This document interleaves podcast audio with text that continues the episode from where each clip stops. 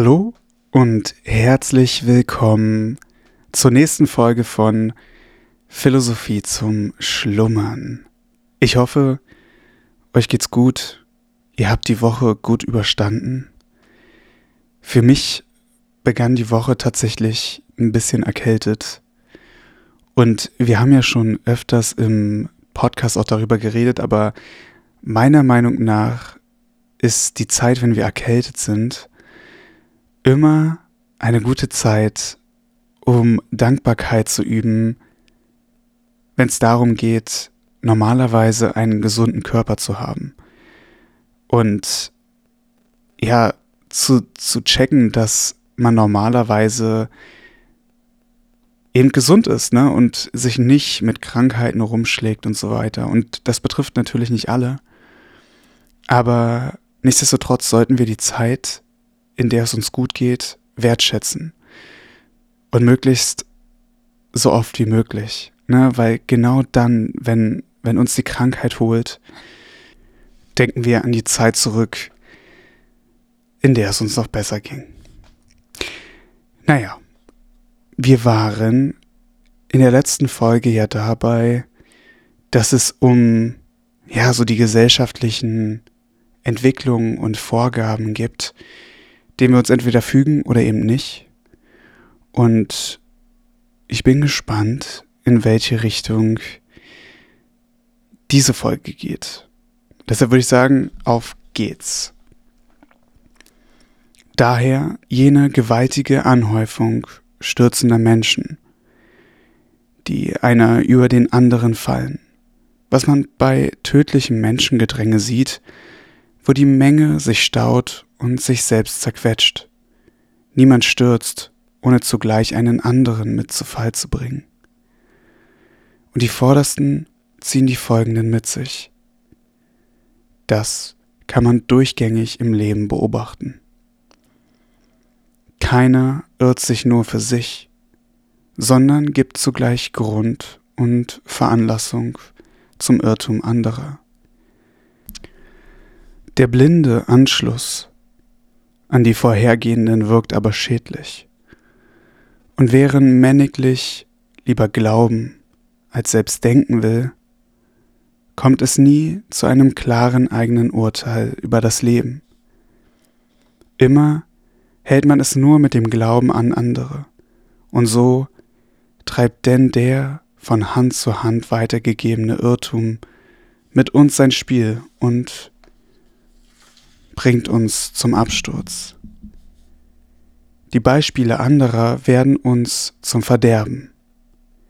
Wir können Heilung finden, nur müssen wir uns absondern von der großen Masse. Auch ein interessanter Satz, wenn ihr mich fragt, dass Seneca davon ausgeht, dass man Heilung findet, wenn man sich absondert von der großen Masse. Und mich würde auch mal eure Meinung dazu interessieren, wie ihr das interpretiert. Aber meiner Meinung nach geht es dabei hauptsächlich um die Selbstreflexion und darum, dass wir für uns den richtigen Weg finden müssen. Den Weg, der sich für uns persönlich richtig anfühlt und nicht für die Masse. Ne? Also nur weil ein Großteil beispielsweise der Stadtmenschen sagt, er lebt in der oder sie leben in der Stadt gut, heißt es nicht, dass für dich als Individuum es der richtige Weg ist, in der Stadt glücklich zu werden, sondern wenn dein Herz dir sagt, du gehörst aufs Land, dann geh und geh dem nach. Eigentlich auch ein schöner Gedanke. Weiter geht's. Allein wie die Sache jetzt liegt, wirft sich die Volksmenge zur Verteidigerin ihr eigenes Unheils gegen die Vernunft auf. Daher erlebt man ähnliches wie in den Wahlversammlungen, wo sich die eigentlichen Macher der Wahl selbst wundern, wenn infolge des Umschwungs der wandelbaren Volkskunst ihre eigenen Kandidaten zu Prätoren gewählt worden sind. Ein und dieselbe Sache erhält unsere Billigung, erhält unseren Tadel. Das ist der Ausgang jedes Gerichtes, wo nach dem Gutdünken der Menge entschieden wird. Wenn es sich um das Lebensglück handelt, darfst du mir nicht mit einer Antwort kommen, wie sie bei den Abstimmungen im Senat üblich ist. Auf dieser Seite scheint die Majorität zu sein. Denn eben darum ist sie die schlimmere. Wo es sich zum Tragen der Menschheit handelt, sind wir nicht in der glücklichen Lage, sagen zu können, dass die Mehrzahl das Bessere gefalle. Der Standpunkt der großen Masse lässt gerade den Schluss auf das Schlimmste zu. Wir müssen also fragen, was zu tun ist, das Beste, nicht was das Gebräuchlichste ist und was uns den Besitz ununterbrochenen, dauernden Glückes sichert, nicht was dem großen Haufe, diesen verwerflichsten Ausleger der Wahrheit, genehm ist. Zur großen Masse rechne ich aber ebenso gut gekrönte Häupter wie Menschen im Kittel. Denn ich blicke nicht auf die Farbenpracht der Kleider, die dem Körper ein stattliches Aussehen verleihen. Ich traue nicht den Augen, wo es sich um den Menschen handelt. Ich habe eine bessere und zuverlässigere Leuchte, um Wahres und Falsches zu unterscheiden. Es ist des Geistes wert, den der Geist auffinden soll. Das ist auch interessant, dass Seneca da so großen Wert darauf legt, zu sagen, dass das, was die Majorität, also die Masse im Endeffekt macht, nicht der Schlüssel zum Glück ist. Und ich glaube, das sollten wir alle mal in unserem Leben auch als kritische Reflexion mitnehmen. Und überdenken, dass der Mittelweg, der, der uns von der Gesellschaft vorgegeben wird, eben manchmal nicht der richtige ist. Weiter geht's. Ist er, der Geist, einmal dazu gekommen, ruhig aufzuatmen und einkehren sich zu halten, wie wird er sich dann unter dem selbstbereiteten Druck der Folterqualen die Wahrheit gestehen. Alles wird er sagen, was ich bisher getan, oh möchte ich es doch ungetan sein. Überschlage ich im Geiste alles, was ich gesagt habe, so beneide ich die Stummen. Alles, was ich mir gewünscht habe, erscheint mir wie ein Fluch aus dem Munde der Feinde. Alles, was ich gefürchtet habe, gute Götter, wie viel geringer war das anzuschlagen als das, was ich mit heißem Verlangen mir vergebens herbeiwünschte. Mit vielen habe ich in Feindschaft gestanden und habe mich dem Hasse entsagend wieder mit ihnen versöhnt sofern überhaupt unter Übeltätern von Versöhnung die Rede sein kann. Meine Freundschaft mit mir selbst steht noch auf schwachen Füßen. Ich habe mir redlich Mühe gegeben, mich aus der großen Menge herauszuheben und durch irgendwelchen Geistesvorzug die Augen auf mich zu lenken. Und der Erfolg? Er war kein anderer als der, dass ich mich wohlgezielten Angriffen ausgesetzt sah und den Böswilligen die Blößen zeigte, wo sie mich packen konnten. Siehst du sie, die meine Beredsamkeit preisen, meinem Reichtum nachlaufen, um meine Gunst buhlen, meine Macht in den Himmel heben? Sie alle sind nichts anderes als entweder meine Feinde oder was dasselbe besagt, sie können es sein. Die Schar der Bewunderer ist nicht größer oder kleiner als die der Neider. Auch ein interessanter Absatz, wo es meiner Meinung nach auch um diesen Fame-Aspekt geht. Weil ich glaube, vielen Leuten ist nicht bewusst, was es bedeutet oder was damit einhergeht, wenn man auf einmal Fame wird. Weil durch Öffentlichkeit klar kommt Geld, Berühmtheit und Anerkennung, aber eben genauso im Umkehrschluss kommen Neider, kommen Leute, die nach Angriffsfläche suchen, die du ja auch preisgibst, sobald du in die Öffentlichkeit gehst, weil irgendwelche Fehler findet man immer. Und damit muss man klarkommen. Und nicht alles, was glänzt, ist Gold. Ich weiß nicht, ob das der richtige oder das richtige Sprichwort ist, aber ihr wisst, was ich meine. Und das sollte man nicht vergessen, wenn man ja in die Öffentlichkeit gehen will. Weiter geht's. Warum richte ich mein Sinnen und Trachten nicht vielmehr auf etwas als gut erprobtes, dessen ich mir innerlich gewiss bin, statt auf etwas, womit ich nach außen hin Start mache? All das, was die Augen auf sich zieht, was die Vorübergehenden Halt machen lässt, was der eine dem anderen Staunen zeigt. Es ist nichts als äußerer Glanz, ohne jeden inneren Wert. Auch ein interessanter Gedanke, insbesondere wenn es um Luxus geht, wenn es um Dinge geht, die wir besitzen, um anderen zu imponieren. Weil lass uns nochmal durch das Zitat gehen. All das, was die Augen auf sich zieht, was die Vorübergehenden Halt machen lässt, was der eine dem anderen Staunen zeigt. Es ist nichts als äußerer Glanz, ohne jeden inneren Wert. Und ich glaube, das kannst du auf so viele Dinge wieder im Leben übertragen, auf Luxus, auf Autos, auf Status, Elemente, die käuflich sind. Ne? Und ganz, ganz selten eben auch auf Dinge, die wirklich zum Staunen anregen sollten. Ne? Beispielsweise, wenn jemand extrem gut Klavier spielen kann. Das sind Dinge meiner Meinung nach, die wirklich sowohl äußeren Glanz als auch inneren Glanz haben.